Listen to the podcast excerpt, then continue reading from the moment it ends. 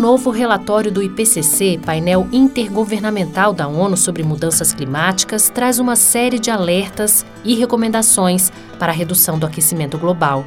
E para solucionar esse problema, precisaremos de direcionamento, políticas sustentáveis nas cidades, tecnologia e dinheiro. O custo para adaptar cidades às mudanças climáticas, fazer transição energética, para a reindustrialização e tantas outras ações é alto. Vai ser preciso contar com recursos estrangeiros e investidores. Bom, e é sobre finanças e sustentabilidade que eu converso agora com Tatiane Gasparotto, diretora de soluções financeiras sustentáveis para as Américas do Natixis, Banco de Investimentos, e com Leisa Souza, especialista do Centro de Expertise do Green Hub do Natixis, em Paris. Eu sou Paula Groba e este é o Sustentabilismo Podcast. Tatiane e Leisa, sejam muito bem-vindas ao Sustentabilismo Podcast. Muito obrigada, Paula. É um prazer estar com você aqui hoje. Paula, igualmente, é um prazer estar com você e com a Tatiana aqui hoje para falar desse tema tão importante. Bom, eu vou começar com a Leisa. Leisa, antes da gente começar a entrar nos detalhes do relatório especificamente, você pode dar uma explicação sobre qual é a importância do IPCC, principalmente nessa área de finanças?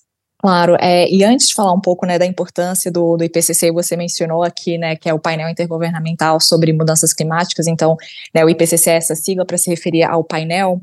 A gente precisa, para falar da criação do painel, um pouco né, o que, que o IPCC ele, ele olha. Então, o IPCC ele foi criado em 1988 pela Organização Meteorológica Mundial e pelo Programa é, das Nações Unidas para o Meio Ambiente, e ele foi criado para avaliar o estado do conhecimento das mudanças climáticas, né? Ver onde que tem esse consenso científico, quais são as áreas que precisam ou não é de mais pesquisa, e ele é formado por 195 membros, e o Brasil é um dos membros do IPCC, então acho que é importante ressaltar isso.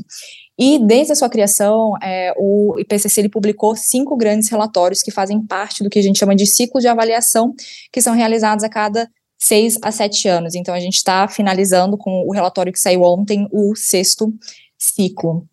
E eu acho que para dar o destaque em relação às finanças sustentáveis, é importante mencionar que né, esse, esse sexto ciclo ele começa aí, né, já um, em 2017, 2018, e ele é o primeiro a mencionar e trazer de fato a importância do financiamento em relação né, às mudanças climáticas. Então, ele dá esse destaque para o financiamento.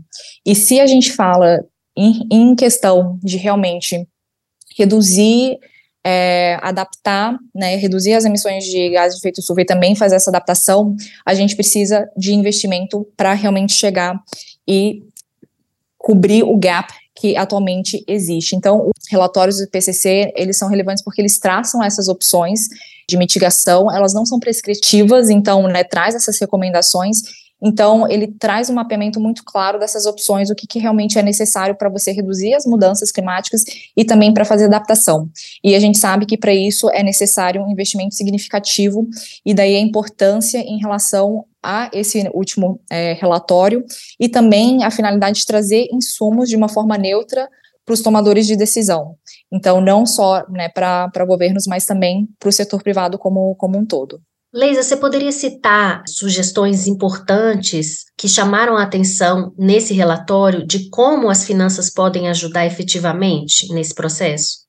É, em relação ao relatório, é, apesar da gente falar né, que ele é um relatório síntese e não trazer nenhuma nova recomendação, acho que o alerta que ele traz é importante de você acelerar o processo de mitigação e também de adaptação, e para você fazer essa, esse processo de aceleração, você realmente precisa de investimentos. Então, é, uma das coisas que chama atenção em relação ao relatório é que ele aponta a necessidade de você adotar novas tecnologias, investir mais é, em, em, energia renovável, em descarbonização, olhar alternativas né, na natureza e também outras tecnologias que ainda precisam ser desenvolvidas. E para isso você precisa de um investimento. Então, quando a gente fala de finanças sustentáveis, e a Tati vai entrar é, mais em detalhe em relação a essa importância, isso traz já um mapa em relação a quais são os setores que precisam de investimento então, acho que o relatório chama um pouco de atenção nisso em relação, né? Ele traz aí 18 conclusões, desde o impacto atual quanto às, às mudanças que a gente espera. e isso já é um mapa muito claro em relação a quais são os setores e onde que esse dinheiro precisa é, ser direcionado. Tatiane, você que acompanha as negociações sobre mudanças climáticas desde o Acordo de Paris, como é que você vê o desenvolvimento das negociações? Ainda falta muito para a gente ver ações mais concretas? Então, Paula, é, eu acho que essa é uma, uma das grandes questões para quem acompanha as negociações há bastante tempo. É, acaba que eu estou acompanhando desde Copenhague, desde 2009, é, e, e, muitas vezes isso pode até né, dar, dar essa sensação de, de, não, de não estar progredindo tanto. Eu acho que uma coisa é certa, realmente o nosso progresso ele precisa ser muito mais rápido do que o que a gente tem hoje. E eu diria que o progresso no sentido da ação, é, realmente. Eu queria colocar um comparativo, é, é, só dois pontos que eu acho que são relevantes com relação a esse, a esse relatório. Os relatórios do IPCC, eles são publicados a cada né, cinco a sete anos, como a Leisa falou, porque é um processo, né? Na verdade, você começa até a publicação de capítulo por capítulo e aí chega é, no relatório síntese, que como a etapa final, que é o que a gente teve agora no domingo. O que a gente vê é que esse, o AR6, ele provavelmente é o último relatório a ser publicado, enquanto ainda há tempo para a gente ter qualquer chance de ficar abaixo dos dois graus ou, né, mais ainda perto de um grau e meio de aumento de temperatura. Qual é a importância do, do relatório? Todos esses, esses, essas revisão e essas conclusões, elas servem de insumo direto para as negociações. Então, você tem de um lado a ciência nos dando esse senso de urgência e falando, olha, né, a gente está ficando sem tempo, a gente oficialmente está sem tempo. Quando a gente fala de, né, de ter um máximo pico de emissões, né, que a gente não pode reverter entre 2025 e 2030 no máximo, por isso que eu falo que a gente está realmente olhando provavelmente para o último relatório antes que seja tarde demais, que a gente não tenha mais chance. Essa produção é, científica, ou na verdade revisão né, científica é, nos modos do IPCC, ela alimenta diretamente as negociações. Só que o que, que acontece? O regime de negociações climáticas, o regime da UNFCCC, hoje ele é o regime mais amplo que a gente tem vigente hoje. A gente tem um, um a UNFCCC ela tem 195 países participantes, mas dezenas de outros membros, é, sejam observadores ou, ou é, é, outras organizações ali adjacentes, e é um regime que opera por consenso. Então, você imagina, né, com a nossa experiência, às vezes, com blocos regionais, a gente mal consegue chegar a um consenso com tratados mais simples, você imagina o mundo inteiro tentando chegar num consenso sobre ações a serem tomadas que vão afetar realmente a sua, o desenvolvimento de suas economias. Então, de forma mais sucinta, a, a resposta é sim, precisamos de progresso muito mais rápido do que o que a gente está tendo, reconhecendo todo o esforço que já, já bem sido feito e assim tendo é, participado ativamente das negociações ao longo de muitos anos aí eu tenho maior respeito por quem é, é, realmente é comprometido com esse processo, está lá nesse processo de formulação de política internacional, que não é um processo simples.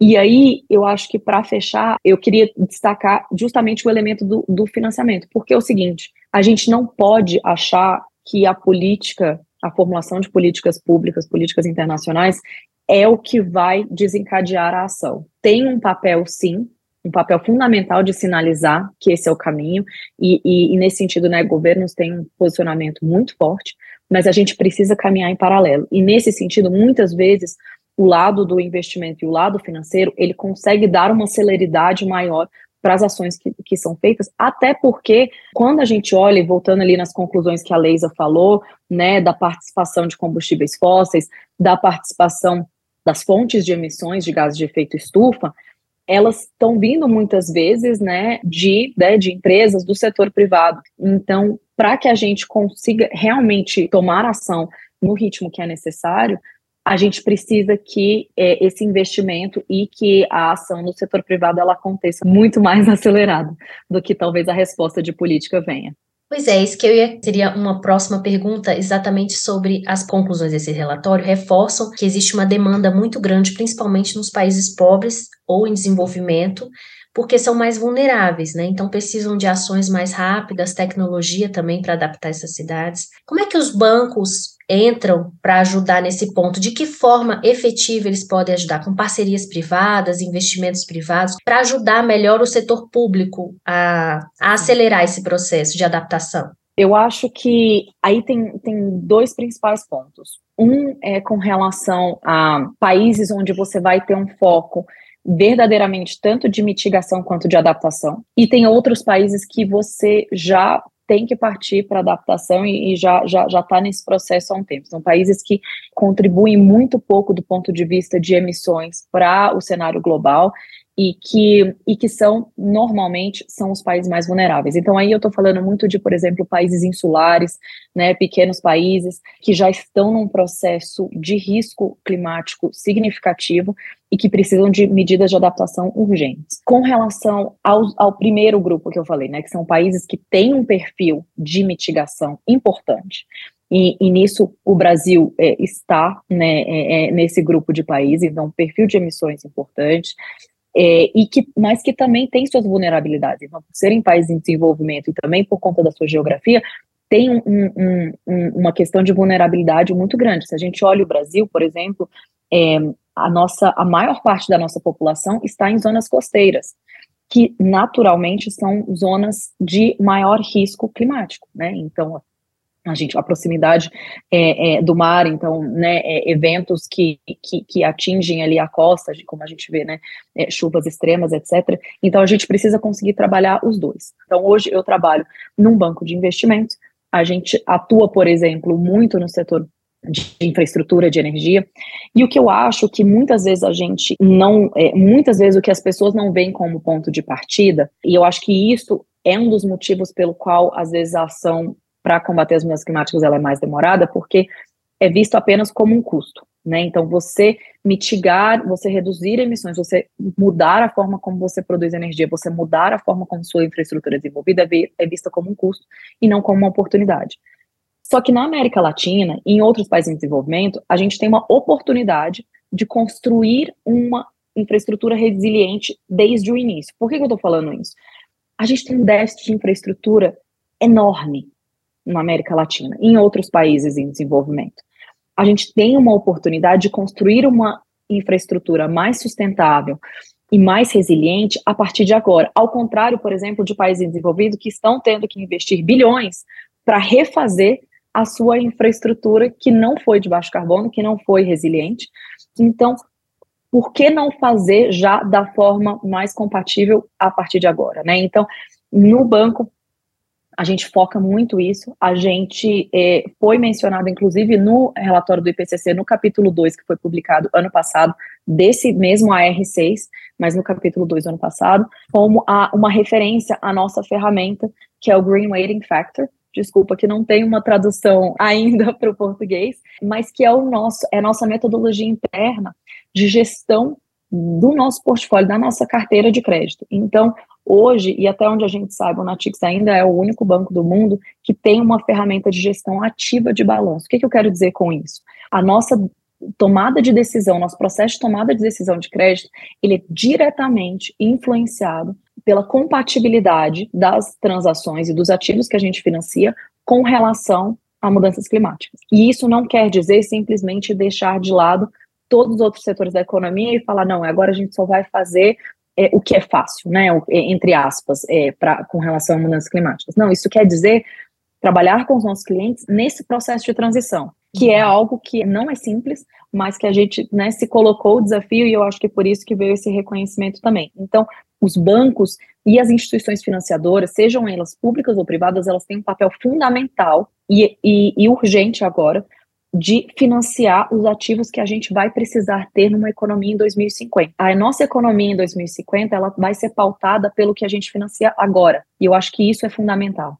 Leis, agora com você sobre mudanças climáticas e essa ameaça à economia. Por que que na sua avaliação é tão difícil ainda os países verem os compromissos climáticos como também uma oportunidade de negócios, aí nessa linha do que a Tatiane falou agora, né?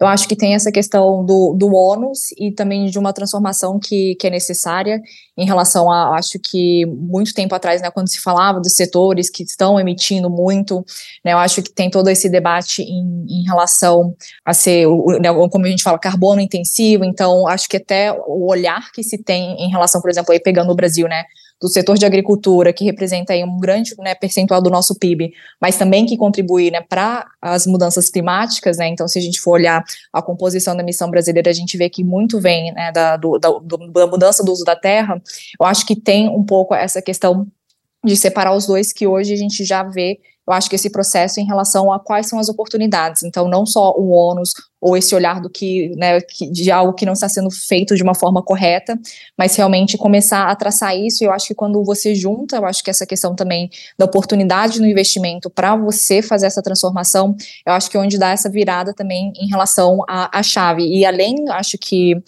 em relação ao financiamento que é feito em relação né, ao setor privado, a gente vê também muitas emissões soberanas.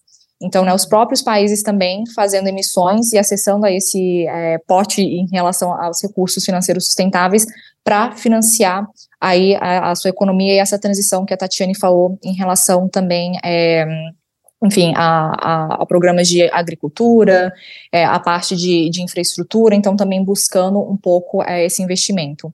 Então a gente vê isso, a gente tem se discutido né, um pouco aí no Brasil também sobre uma emissão é, sustentável, a gente vê outros países na América Latina que já acessaram esse mercado então, a gente também tem essas emissões soberanas e a gente vincula né, elas às contribuições nacionalmente determinadas. Então, a gente consegue fazer com que isso também seja é, comunicado para os investidores e a gente vê cada vez mais isso também virando é, uma possibilidade de financiamento. Então, na minha opinião, é, é muito em, em, relação a, também a, ao custo e uma imagem que isso traz, mas que hoje a gente vê mais como uma oportunidade. Os países estão se movimentando cada vez mais em relação a isso e em fazer instrumentos também para que é, essa atração de investimento seja feita. Então, por exemplo, na União Europeia, a gente já vê também né, a taxonomia da União Europeia vindo para indicar para os investidores né, o que, que é elegível como verde ou sustentável dentro aí, né, enfim, de todos esses projetos, e isso acaba dando um direcionamento melhor em relação ao que, que pode receber ou não esse investimento. Você acha que essa tendência veio para ficar, ou seja, as empresas cada vez mais buscando investimentos verdes, né, de economia verde, e uma certa pressão em, em cima de quem faz, de quem produz, do próprio poder público e também das empresas que vão fornecer o serviço. Elas têm que ser, elas têm que ter um selo verde, uma certificação de que estão fazendo dentro do sustentável. Você acha que essa tendência veio para ficar? eu acho que a gente chegou e o que a gente sempre é, fala é um ponto é, sem, sem, sem volta, né? Então, acho que em relação a, a governos, empresas, você vê que é, né, o risco climático, e eu acho que quando a gente fala é, dessas projeções, a gente está falando de, de um impacto que vem. Então, né, são eventos é, frequentes que vão impactar os projetos, que vão impactar, enfim, outras partes da, da economia. Então, a gente realmente vê que se tem buscado cada vez mais essa questão né, de investimentos sustentáveis, os bancos têm mandatos para isso, e a Tati pode comentar em relação é, o, o Natixis. E também as empresas, a gente vê essa movimentação, porque isso quer dizer que é um acesso ao financiamento, né? Então a gente vê os investidores colocando muito isso é, em, em relação a investir, então as empresas se movimentando também para com que é, elas consigam acessar é, esse investimento e os bancos eles vão começar a cada vez mais olhar para projetos que tenham esse impacto ambiental e social. Tati, Estados Unidos e China são os países que mais emitem gases de efeito estufa. Como é que esses países, na sua avaliação, estão se comportando diante desses achados desse relatório e dos anteriores que demandam uma ação mais urgente? A gente fala muito União Europeia América Latina, Estados Unidos e China. Como é que estão se comportando na sua avaliação? São países fundamentalmente muito diferentes nas suas abordagens. Essa questão de contribuição ela é sempre um pouco contenciosa porque depende, né, qual, né, um pouco qual que é a janela que você está olhando de contribuição. Mas é, com relação aos Estados Unidos e China, a gente pode afirmar que eles realmente são os maiores contribuidores. Mas são países que lidam de forma é, bem distinta. Eu acho que até é, do ponto de vista das negociações, a gente viu ao longo dos anos parcerias em alguns momentos críticos, então, assim, A gente viu ali alguns anos antes de Paris, depois em Paris a gente precisava, né, que eles se unissem para poder concordar com relação às propostas. Então, e são, são países que têm suas próprias metas. Eu acho que a, a diferença principal ela está em como você internaliza esses compromissos e como você executa eles dentro né, na esfera doméstica. De um lado, você tem a China, que é um país originalmente altamente regulado, então é um país que ele é muito em que o setor privado ele opera é, de forma reativa à regulação, porque já espera-se que a regulação ela seja é, altamente prescritiva, né? Então, assim, como fazer, quando, é, de que forma. E do outro lado, você já tem os Estados Unidos que tradicionalmente gosta de ou prefere interferir menos né? O, o Estado prefere interferir um pouco menos com relação a como que o setor privado vai se desenvolver. E nisso, eu acho que a gente precisa dos dois, né? A gente precisa da sinalização regulatória e a gente precisa que o, o, o setor privado ainda tenha alguma flexibilidade para inovar e conseguir implementar as tecnologias na velocidade que a gente precisa. No caso da China, por exemplo, tiveram algumas peças de política bem importantes, por exemplo, com relação a venda, por exemplo, de veículos com motores a combustão, onde isso vai ser descontinuado a partir de 2025. Você tem próprio investimento do banco chinês, né, do Banco Central chinês, dos outros bancos estatais com relação a metas para mudarem seus, seus portfólios com relação a investimentos mais sustentáveis.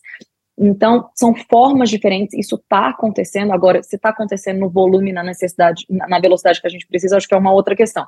Do lado dos Estados Unidos, a gente viu duas peças de regulação, acho que bem importante, só nos últimos 12 meses, vai um pouquinho mais. Um é com relação a, ao IRA, né, que é o Inflation Reduction Act, que é um pacote de uma série de estímulos, mas a gente tem um pacote de infraestrutura ali, onde o governo é, é, resolve priorizar a, o desenvolvimento de várias soluções de baixo carbono, dentre elas combustível de aviação sustentável.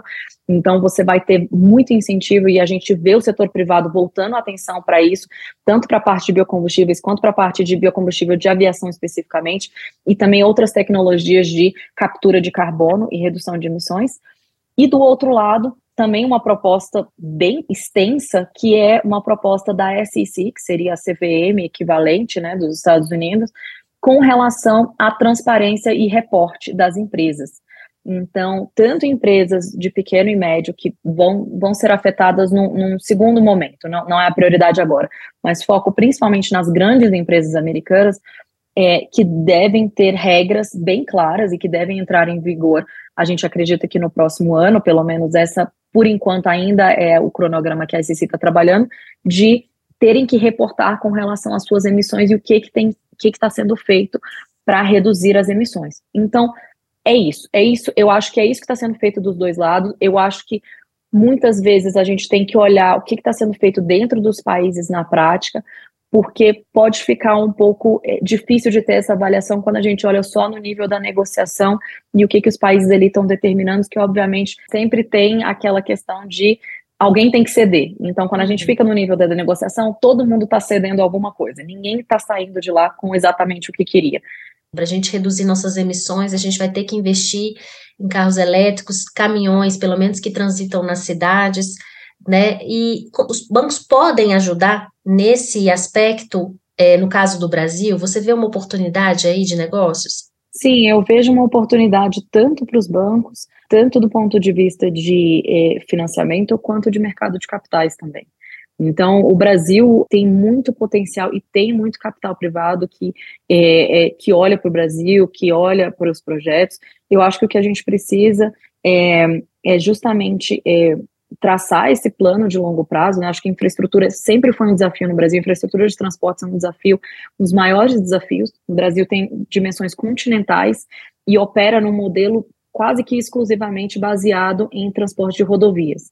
É, então, a gente, é, é, numa transição para baixo carbono, a gente precisa ou mudar a forma que a gente trata esse transporte de rodovias, né, para deixar ele mais sustentável, ou acrescentar outros modais, como, por exemplo, ferrovias e outras opções é, de baixo carbono para complementar. Eu acho que não, não é uma solução exclui a outra. Eu acho que a gente precisa construir essa infraestrutura de forma compatível. E aí tem muita oportunidade, eu acho que, é, para ser feita, com capital privado em combinação com capital público. Eu acho que precisa se trabalhar melhor essas estruturas onde deve entrar o capital público, né? E não de forma em que tudo esteja financiado por ele. A professora Bustamante falou sobre a importância dos bancos na exigência de protocolos sustentáveis para poder liberar financiamentos. Isso já está acontecendo? É, isso já é uma realidade. Não é uma realidade é, global para todos os bancos e tudo mais, mas isso já é uma realidade em várias instituições financeiras,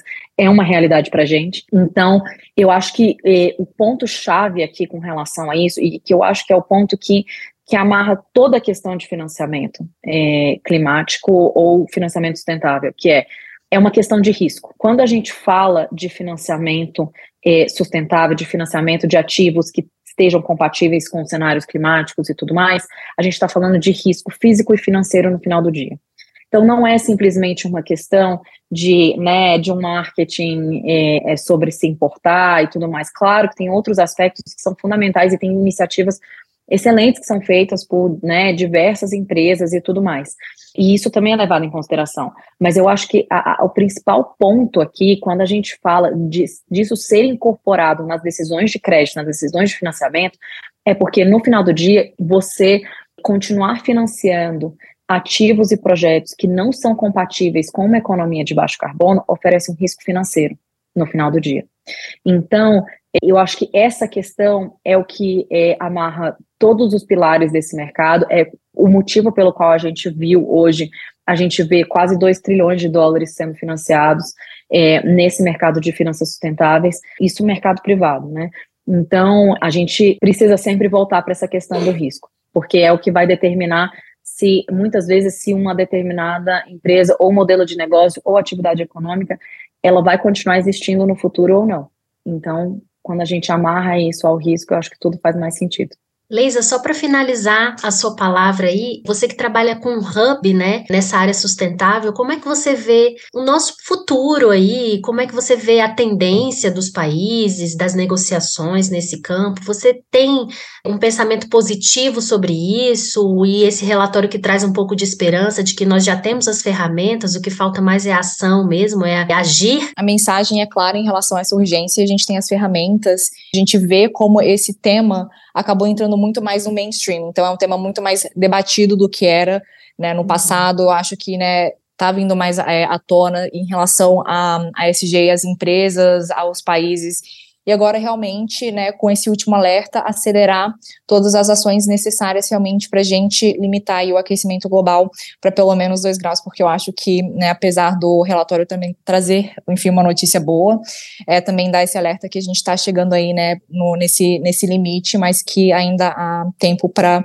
a gente agir. Bom, Tatiana e Leisa, muito obrigado pela participação aqui no podcast Sustentabilismo e espero voltarmos a falar mais sobre finanças, esse que é um ponto tão importante aí para a parte da sustentabilidade no planeta. Muito obrigada, Paula. Foi um prazer falar com você hoje e também estar com a Leisa aqui. Um ótimo dia a todos. Obrigada. Muito obrigada, Paula, e novamente agradecer a todos que nos escutam. Este foi o Sustentabilismo, podcast da Rádio Senado, disponível também nas principais plataformas de áudio do país, além do nosso site www.senado.leg/rádio/podcasts. Comigo na equipe do Sustentabilismo estão Ângelo Magalhães e André Menezes. Eu sou Paula Groba e fico por aqui.